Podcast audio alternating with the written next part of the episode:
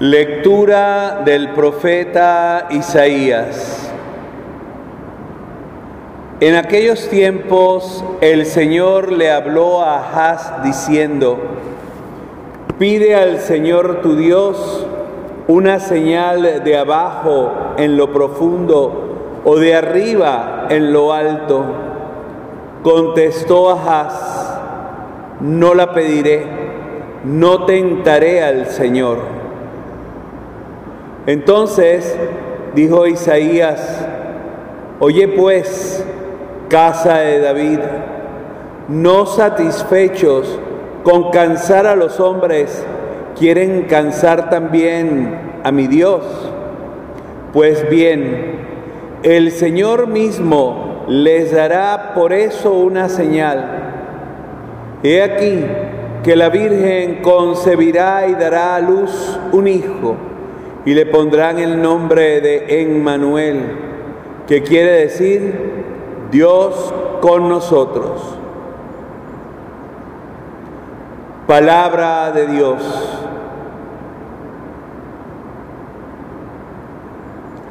Aquí estoy, Señor, para hacer tu voluntad.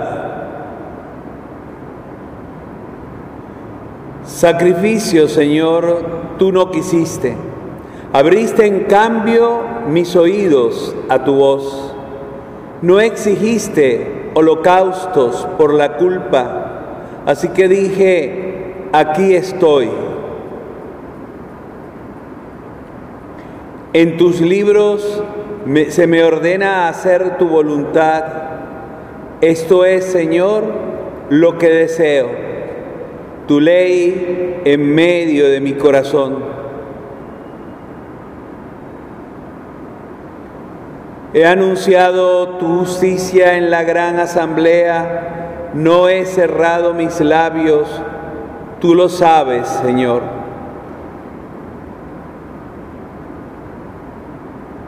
No callé tu justicia, antes bien proclamé tu lealtad y tu auxilio, tu amor y tu lealtad, no los he ocultado a la gran asamblea.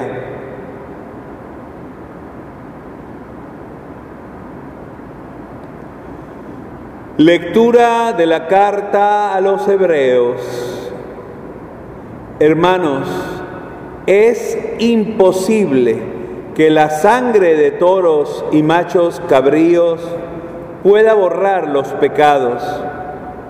Por eso, al entrar al mundo, Cristo dijo conforme al Salmo, no quisiste víctimas ni ofrendas, en cambio me has dado un cuerpo. No te agradaron los holocaustos ni los sacrificios por el pecado. Entonces dije, porque a mí se refiere la escritura, aquí estoy, Dios mío vengo para cumplir tu voluntad. Comienza por decir, no quisiste víctimas ni ofrendas, no te agradaron los holocaustos ni los sacrificios por el pecado, siendo así que es lo que pedía la ley. Y luego añade, aquí estoy, Dios mío, vengo para cumplir tu voluntad. Con esto, Cristo suprime los antiguos sacrificios para establecer el nuevo. Y en virtud de esta voluntad, todos quedamos santificados por la ofrenda del cuerpo de Jesucristo hecha de una vez por todas. Palabra de Dios. Honor y gloria a ti, Señor Jesús. Aquel que es la palabra se hizo hombre y habitó entre nosotros y hemos visto su gloria. Honor y gloria a ti, Señor Jesús.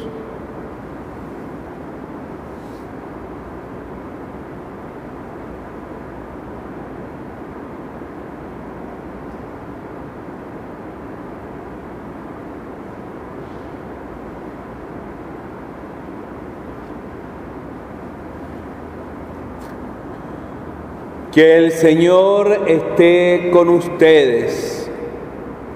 Lectura del Santo Evangelio según San Lucas.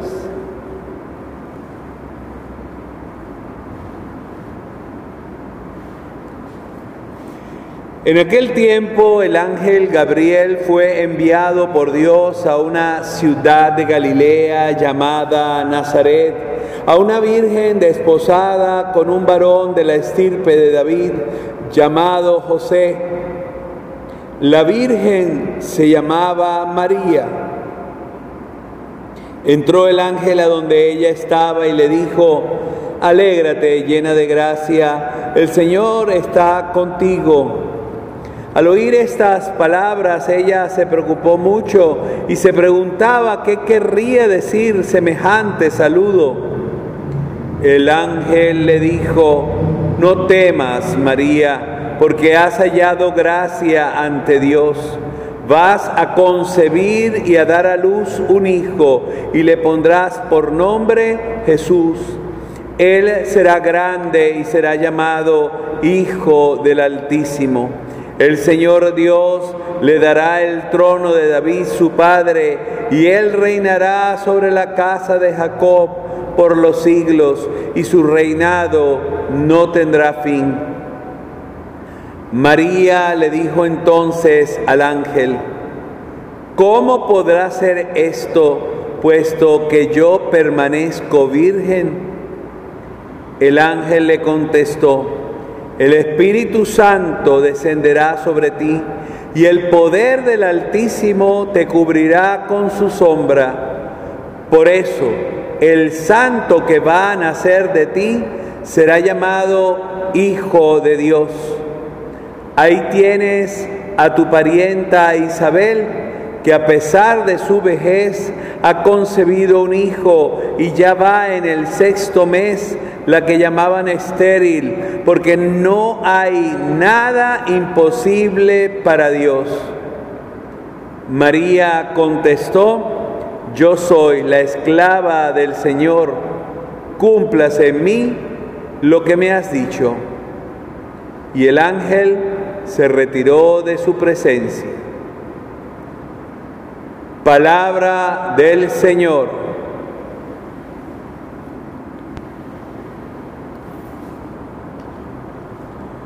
Como les decía al inicio, esta solemnidad ha cambiado su título desde el Concilio Vaticano para acá. Se llama ahora no la Anunciación de María, sino la Anunciación del Señor. Y es interesante que los textos, aunque los hayamos encontrado en otras ocasiones, le hace, por ejemplo, el Evangelio que hoy nos coloca San Lucas, que podemos encontrar en Adviento, en la solemnidad también de Nuestra Señora de Guadalupe y el 20 de diciembre en la novena de Adviento, es precedido por unos textos que llaman la atención sobre el cuerpo, porque este es el día de la encarnación del Señor. Es interesante que en Nazaret la iglesia que corresponde al lugar donde se dice o dice la tradición que fue este anuncio del ángel es llamada precisamente la iglesia de la encarnación. En la historia de las religiones, ninguna de las religiones pretendió jamás hacer que un hombre fuese Dios o que Dios se asumiera el cuerpo de un hombre. Lo máximo que llegaron a pensar los griegos y también los romanos es que eh, Dios se tomaba la máscara de un hombre para hacer, yo diría, sus fechorías, porque los textos nos recuerdan la degradación en la que cayeron los paganos de pensar que sus dioses mantenían relaciones con los humanos. Algunos llegaron a ser llamados semidioses, pero nadie asumió este reto como precisamente lo asume Jesucristo. Los holocaustos en la tradición hebrea y de las otras religiones estaban colocados para perdonar los pecados y ofrecían un animal que era totalmente quemado, sabiendo que los sacrificios verdaderos era sustitutivo de la persona que estaba allí ofreciéndola. Es como en estos tiempos cuando nosotros encendemos una vela, no nos podemos nosotros encender y entonces ponemos una vela que nos representa y se va gastando delante de nuestros santos, delante del Señor. Pero asumir un cuerpo, es decir, ser plenamente humano y plenamente Dios, solo Jesucristo.